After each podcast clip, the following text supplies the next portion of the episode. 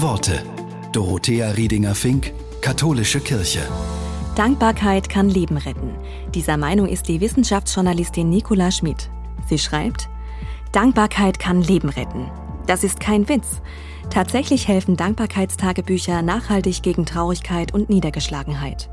Und es ist so einfach, uns vor Augen zu führen, wofür wir dankbar sind, obwohl wir es oft als selbstverständlich hinnehmen, lässt uns ein bewussteres und reicheres Leben führen. Schreibe auf, wofür du dankbar bist. Ergänze die Liste nach Belieben und kehre zu ihr zurück, wenn du das Gefühl hast, dass dein Leben heute aber wirklich schrecklich ist. Nur 90 Sekunden bewusste Dankbarkeit können dein Gehirn auf völlig andere Gedanken bringen. Probier es aus.